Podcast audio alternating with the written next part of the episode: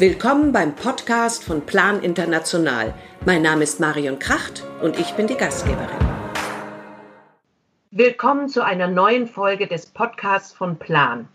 Heute möchte ich über die versteckten Auswirkungen der Corona-Krise speziell auf Mädchen und Frauen weltweit sprechen. Meine Gesprächspartnerin ist Maike Röttger, die Vorsitzende der Geschäftsführung von Plan Deutschland. Hallo Maike. Hallo Marion. Hallo. Also bei der Corona-Pandemie äh, denken wir in Deutschland vor allen Dingen an ältere Leute und Risikopatienten, die von diesem Virus bedroht werden. Aber in einkommensschwachen Ländern sind ja die Folgen dieser Pandemie noch auf ganz anderen Gebieten zu finden. Kannst du mir was dazu sagen? Tatsächlich sehen wir in diesen Ländern existenzielle Katastrophen auf die Menschen zukommen. Ähm, es gibt einmal die Gefahr der gesundheitlichen Auswirkungen dieses Virus, äh, das dort auf ein oft überhaupt nicht existentes Gesundheitssystem trifft aber noch viel drastischer natürlich die Auswirkungen dieser Ausgangsbeschränkungen. Also die Menschen kommen ja nirgendwo mehr hin. Also sie können auch ihre kleinen Geschäfte, die sie oft haben, nicht mehr weitertreiben. Sie kommen nicht mehr auf ihre Felder, nicht um sie abzuernten und auch nicht um sie zu bestellen für nächstes Jahr. Sie kommen manchmal noch nicht mal mehr zum nächsten Brunnen, um sich die Hände zu waschen. Das sind Szenarien, die wir uns hier gar nicht wirklich vorstellen können. Und äh, davon sind noch einmal mehr die Mädchen und die jungen Frauen betroffen. Aber da kommt ja auch noch mal etwas ähm, Besonderes leider als Thema vor, und zwar äh, Teenager-Schwangerschaften. Das ist ja sowieso schon mal ein ganz schreckliches Thema allgemein. Und äh, da arbeitet ihr ja auch dran, dass die Mädchen davor behütet werden. Aber unter Covid-19 wird das ja wahrscheinlich ansteigen, oder? Ja, das befürchten wir sehr. Diese Erfahrung haben wir auch äh, damals gemacht, als in westafrikanischen Staaten Ebola ausgebrochen ist und die ja auch damals in diesen sogenannten Lockdown gegangen sind. Das hat unterschiedliche Gründe. Also Mädchen, die zur Schule gehen, haben dort äh, auch mehr als Unterricht, sondern erstmal auch einen geschützten Raum. Dort sind sie jetzt nicht mehr. Äh, dort erfahren sie auch Aufklärung. Das wird jetzt auch wegfallen. Also A, das Thema Aufklärung.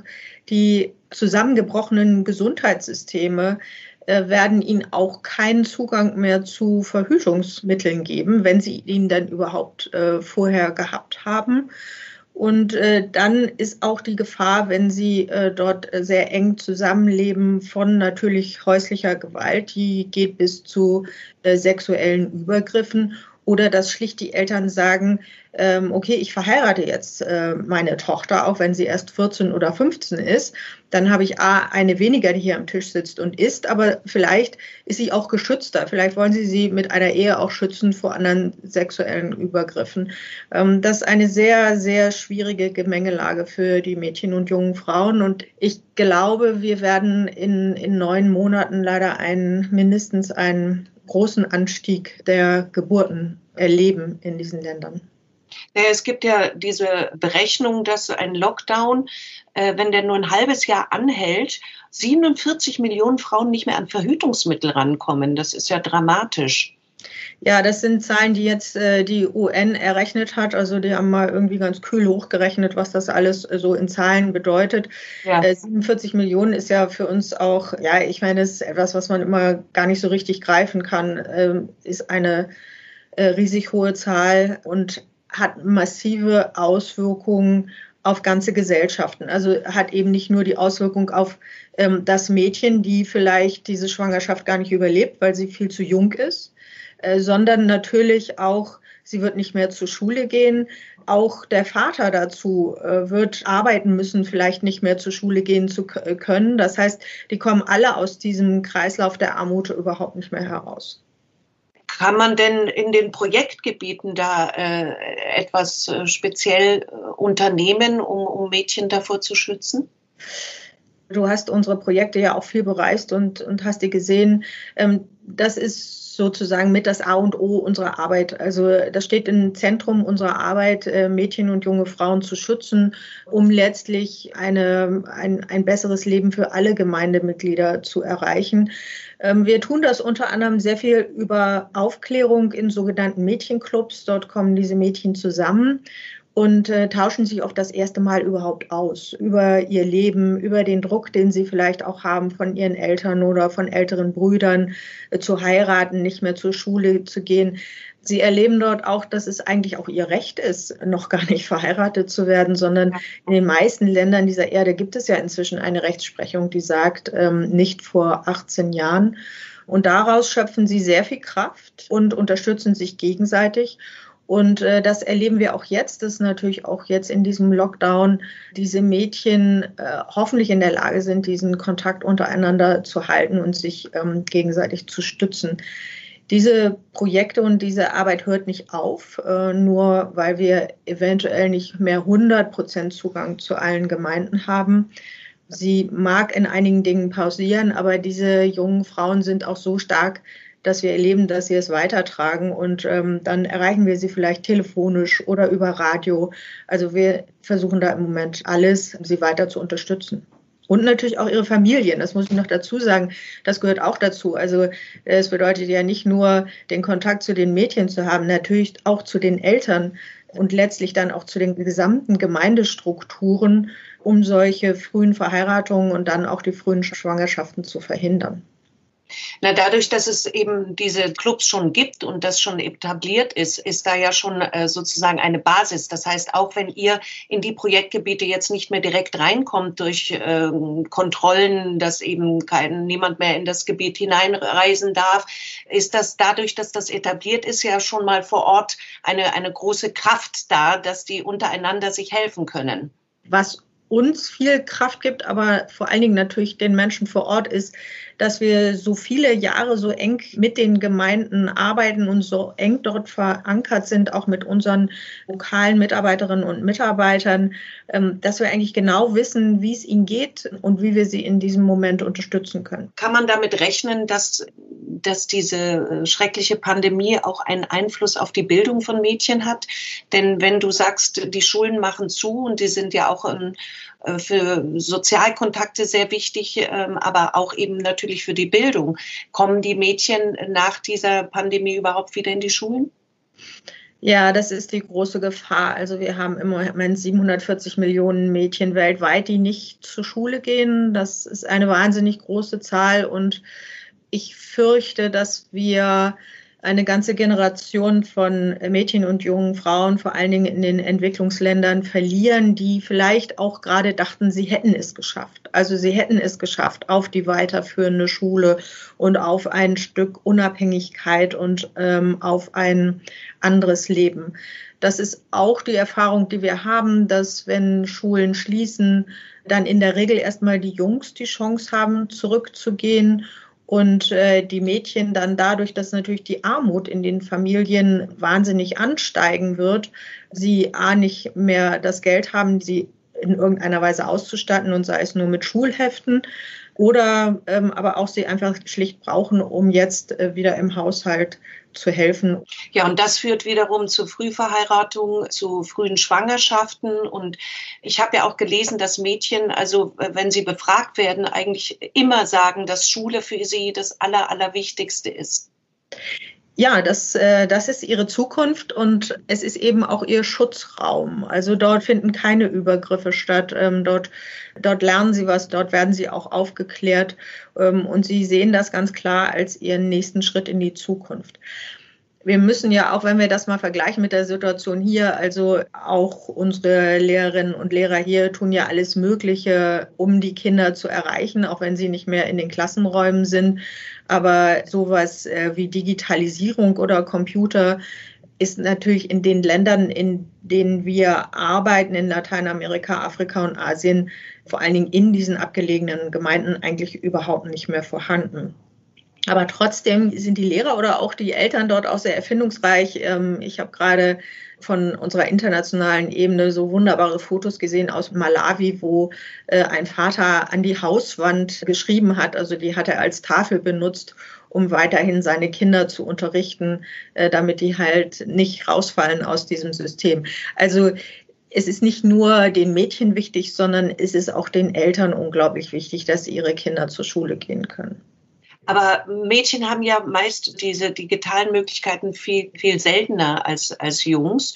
Und äh, gibt es denn da auch einen Zusammenhang zum Beispiel zu ähm, sexueller Gewalt, also dass sie eher der Gefahr ausgesetzt sind, weil sie diesen Zugang nicht haben? Einmal sie, haben sie den Zugang äh, nicht. Also was heißt das? Ist manchmal ganz simpel. Also ein Mobilfon oder auch ein iPhone, so wie wir es haben. Also so dieser sogenannte Device, mit dem man auch ins Internet kommt, ist oft nur den Männern in der Familie vorbehalten. Das heißt, sie kommen dort einfach auch nicht an Informationen. Das andere ist aber, dass sie natürlich auch in diesen sozialen Medien ganz massiv sexuellen Belästigungen ausgesetzt sind ähm, oder vielleicht auch ähm, etwas, was bis hin zu einem Missbrauch äh, geht. Das ist ja äh, ein weltweites Phänomen, was wir sehen. Es hat ja sicherlich auch eine, eine wirtschaftliche Auswirkung, gerade auf Frauen und Mädchen, diese ganze Pandemie, äh, weil sie ja oft handwerklich arbeiten und das dann direkt auf dem Markt verkaufen oder so. Kann man sich da ungefähr vorstellen, also A, was man dagegen unternehmen könnte in den Projektgebieten und B, was es wirklich für Auswirkungen haben wird? Viele leben ja, arbeiten ja in so einem informellen Sektor. Also die, die müssen einfach raus auf den Markt. Die müssen ihre, die müssen Zugänge haben, um ihre Sachen zu verkaufen. Und das sind natürlich oft die Frauen. Oder äh, wir kennen das aus diesen Ländern, wo sie an den Straßenrändern stehen und äh, keine Ahnung, vielleicht kleine Zigaretten verkaufen oder andere Dinge. Also wenn sie diese, diese paar wenigen Dollar, die sie da am Tag vielleicht verdienen, nicht nach Hause bringen, dann äh, ist das ein Desaster für ihre gesamte Familie. Und und ähm, das haben wir auch gesehen eben in der Ebola-Epidemie 2014 bis 16, dass die Frauen da unverhältnismäßig ähm, stark äh, betroffen waren. Äh, vor allen Dingen natürlich sogar auch die Alleinerziehenden, wie auch überall ähm, auf der Welt. Also das ist sehr, sehr schwierig und auch äh, sehr drastisch. Und da sehe ich natürlich auch mit den ökonomischen Folgen, die da kommen, eine massive äh, neue Armutswelle auf die Welt ähm, zurollen. Also wir werden Dinge, die wir längst erreicht glaubten, sowohl in Bildung als aber auch in extremer Armut oder Gesundheit. Ich glaube, wir werden um Jahre zurückgeworfen. Und ähm, meine Kollegin aus Guatemala gerade erzählt, dass man dort inzwischen weiße Fahnen in die äh, Fenster hängt, weil man, also tun die Familien, um zu zeigen, dass sie jetzt wirklich nichts mehr zu essen haben. Dann können wir uns ungefähr vorstellen, was da für, für eine Welle an äh, riesigen äh, unterschiedlichen Problemen auf uns zurollt. Und ähm, wir wissen, dass in diesen Krisensituationen dann es den Kindern und äh, den Mädchen und jungen Frauen immer am schlechtesten geht. Ja, das klingt dramatisch. Also man weiß es ja schon von, von einigen Ländern, äh, wie zum Beispiel in Amerika, dass Leute, wenn sie ein, zwei Monate äh, keine Arbeit haben, schon alles zusammenbricht und sie nichts mehr zu essen haben. Aber in diesen Ländern ist das ja noch viel, viel dramatischer. Ja, wir dürfen dann auch nicht vergessen, dass auch natürlich viele äh, Menschen auf dieser Welt auch immer noch auf der Flucht sind. Also trotz oder gerade wegen Corona. Also deswegen sind die großen Flüchtlingslager auch dieser Welt auch nicht geschlossen. Wenn sich dort äh, A, das Virus ausbreitet, was wir jetzt schon, schon sehen ähm, oder wo wir immer mit großer Sorge hingucken, ob das jetzt passiert. Aber natürlich passiert das und wir haben jetzt die ersten Meldungen aus dem Rohingya-Lager in Bangladesch, dass das passiert. Das äh, hat massive Auswirkungen nicht nur auf die Gesundheit, ähm, sondern auch auf das Wohlbefinden der Menschen. Und ähm, wir haben schon einmal erlebt, dass wenn die Situation so aussichtslos wird, dass die Menschen gar nicht mehr wissen, was sie tun sollen, ähm, dass sie sich dann doch auch auf den Weg machen und äh, versuchen werden, ein besseres Leben woanders zu finden. Ja, es trifft leider immer die Schwächsten. Es ist ja auch in Deutschland so, dass in Gesundheits- und Sozialdiensten meistens Frauen tätig sind. Ist das denn weltweit auch so und sind dadurch äh, die Frauen nicht besonders gefährdet? Wir erleben ja gerade überall auf der Welt, dass Frauen in, in der Betreuung und in der Pflege ähm, natürlich immer an der vordersten Front sind. Und ähm, damit sind sie einerseits der Gefahr ausgesetzt, sich selber zu infizieren Andererseits finde ich aber auch, hat es auch sehr positive Effekte, weil auch hier ändert sich gerade unser Bild für die Pflegenden. Also ähm, die Hochachtung äh, vor ihrer Arbeit, die sie tun, ist wahnsinnig gestiegen. Und das ähm, passiert natürlich überall auf der Welt. Also die Frauen haben da auch die Möglichkeit, jetzt wirklich herauszustechen und vielleicht da mehr Selbstständigkeit zu erreichen. Also man muss ja auch immer die Chance in einer Krise sehen und äh, ich finde, da ist die ganz klar.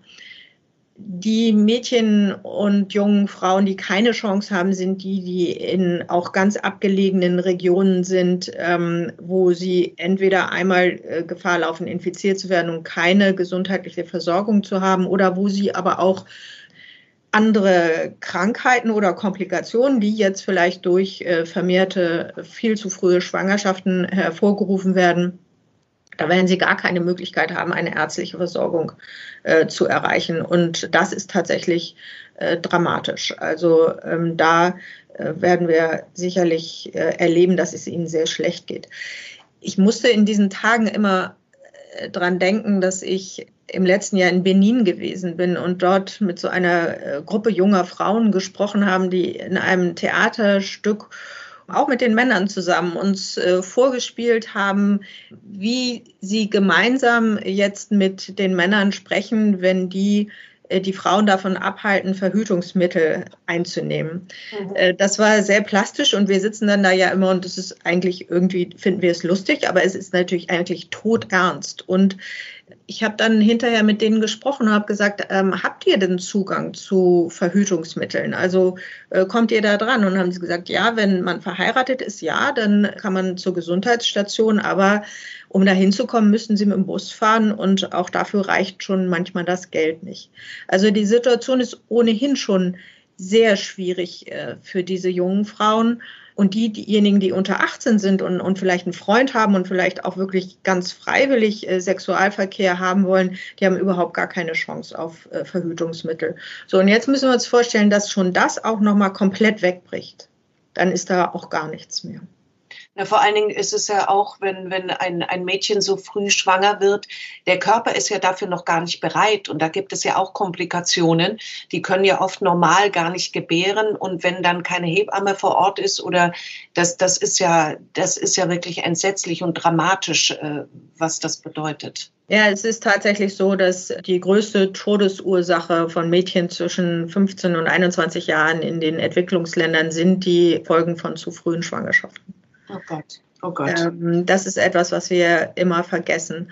Und auch wenn sie so früh dann hoffentlich ein gesundes Kind zur Welt bringen und dabei selbst gesund bleiben, sind sie natürlich viel zu jung, um diese Verantwortung äh, zu übernehmen und ähm, auch eine, eine gute Erziehung für diese Kinder ist dann oft nicht möglich. Diese Pandemie ist ja für die gesamte Welt eine Katastrophe und vor allen Dingen eben für diese ärmeren Länder. Sind denn die Regierungen in den westlichen Ländern, sind sich die dieser Situation bewusst und tun die denn auch genügend ähm, aus deiner Sicht?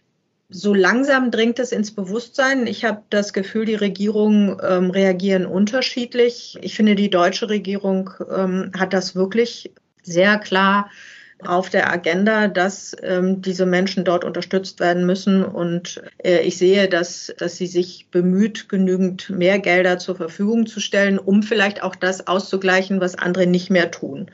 Wir dürfen nicht aufhören, so äh, globale Organisationen wie die Weltgesundheitsorganisation zu unterstützen oder das Welternährungsprogramm äh, muss weiterhin unterstützt werden. Wenn die Regierung sich aus diesen Verantwortungen herausziehen, dann, dann sehe ich die Katastrophe nach der Katastrophe kommen. Also was wir tun müssen, ist, wir müssen diejenigen, die wir diesen Blick dorthin in die Welt haben, äh, wir müssen die Stimme sein für diese Menschen, die dort im Moment gar keine Stimme haben. Und wir müssen es schaffen, auch wenn wir uns im Moment vielleicht nicht sicher und nicht wohlfühlen, doch den Blick dahin zu richten und auch diese Menschen zu unterstützen. Und gibt es denn in dieser Arbeit, in diesem Programm auch einen besonderen Fokus auf Mädchen? Ja, äh, da machen wir uns ein bisschen Sorgen und den vermissen wir auch manchmal. Deswegen sind wir auch immer wieder in intensiven Gesprächen, auch gerade mit der Bundesregierung. Die akute Hilfe ist unglaublich wichtig im Moment. Also Ernährung natürlich, äh, Schulbildung, Gesundheit, ganz wichtig. Aber ähm, wir dürfen dabei nie aus den Augen verlieren, wie wirklich die Situation der Mädchen und Frauen ist. Denn wenn wir diese, die Hälfte der Bevölkerung ausschließen, dann können wir natürlich auch für die Zukunft ähm, keine Gemeinden oder Gesellschaften bilden, die so stark sind, dass sie solche Pandemien oder andere Katastrophen besser überstehen.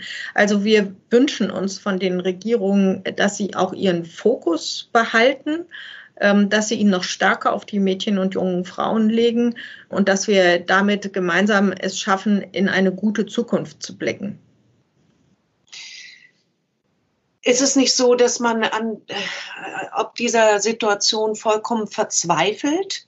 Jetzt auch als Organisation planen, die ja nun wirklich gerade sozusagen äh, Bildung und, und Gleichberechtigung vorangetrieben hat.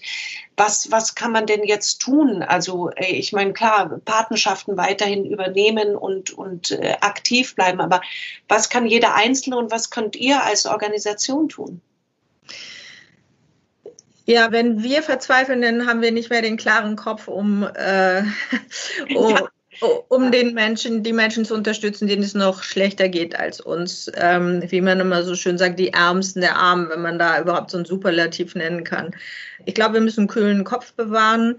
Aber es ist schon manchmal so, so wenn ich abends auf meinem Sofa sitze und das mal so in meinem Kopf hochrechne, dann denke ich, da kommen ungeahnte Dinge auf uns zu, auf die wir vorbereitet ähm, sein müssen. So ein paar haben wir schon angesprochen. Also ich glaube, wir werden Hunger sehen und zwar massiven Hunger in Teilen der Welt, wo wo wir da überhaupt nicht mehr gedacht haben, dass er dorthin kommen könnte. Wir werden ähm, Generationen verlieren, die nicht zur Schule gehen. Die Wirtschaft wird runtergehen. Ich will das jetzt nicht nochmal hoch eskalieren. Was mir dann hilft, ist äh, zu wissen, dass meine Kolleginnen und Kollegen vor Ort sehr nah an, an den Menschen dran sind und mit ihnen arbeiten. Ähm, wir wissen, dass auch gerade die Patenkinder in den Gemeinden und auch ihre Geschwister alleine dadurch, dass sie Patenkinder sind und auch oft den Kontakt haben zu ihren Paten hier und in andere Teile der Welt, ähm, die sind selbstbewusster, die gehen äh, länger zur Schule und sie sind in der Regel auch gesünder und werden dann, die Mädchen sind dann auch geschützter vor äh, solchen Dingen wie ähm, Kinderheirat oder frühen Schwangerschaften. Also das ist ja unsere Arbeit. Wir sind jetzt da und jetzt müssen wir zeigen, dass wir es noch besser können, als wir es ohnehin schon tun. Deswegen, das ist eigentlich das Positive daran. Und ähm, ich finde auch, dass die Spenderinnen und Spender, die sich bei uns engagieren, noch mal mehr engagiert sind. Also die wollen wirklich wissen, wie ist es da unten, wie geht es den Kindern, was kann ich noch mehr tun? Und äh, ja, natürlich möchte ich gerne alle auffordern, Teil dieser Gemeinde zu werden, so wie du das auch bist. Ja, ja. Ja, sehr gut. Man darf den Glauben an das, das, was man tun kann, nicht verlieren. Hast du denn noch ein persönliches Erlebnis jetzt zum Schluss, was dich besonders berührt hat, was äh, dieses ganze Thema angeht und, und was du in letzter Zeit erlebt hast? Ja, ich, ich kenne eine junge Frau aus Nepal, die es tatsächlich äh, geschafft hatte, ihren, sich ihren großen Traum zu erfüllen und aus einer sehr abgelegenen Gemeinde über Schulbildung, auch äh, mit Unterstützung von Plan, ähm, jetzt gerade ihr Jurastudium in Kathmandu abzuschließen. Ich hatte neulich Kontakt zu ihr und habe sie gefragt, wie es ihr geht. Und sie, sie musste zurückgehen in ihre Gemeinde, weil es in Kathmandu äh, kein Essen mehr gab und musste natürlich auch jetzt die ähm, Universität verlassen. Ähm, ich glaube, es geht ihr gut äh, bei der Familie. Also ähm, sie sagte, ähm, sie, sie müssen aufs Land gehen, weil es dort etwas zu essen gibt und stellte mir dann äh, die Frage in einer E-Mail, ähm, wie ist das eigentlich bei euch? Wo findet ihr jetzt eigentlich Essen? Und da dachte ich so, boah, ja, ich kann immer noch in den Supermarkt gehen. Also das war, ich glaube, gerade in den letzten Wochen ähm, ist mir noch mal so klar geworden, äh, wie privilegiert ich lebe oder wie privilegiert wir hier leben und, und wie dankbar ich dafür bin, ja, das hat mich sehr beschäftigt, nur diese Frage von ihr. Ja, das verstehe ich. Maike, danke für das Gespräch. Ich danke dir, Marion. Vielen Dank fürs Zuhören. Falls ihr Fragen oder Anregungen habt, schickt uns eine Nachricht an podcast.plan.de, gerne auch als Sprachnachricht. Tschüss.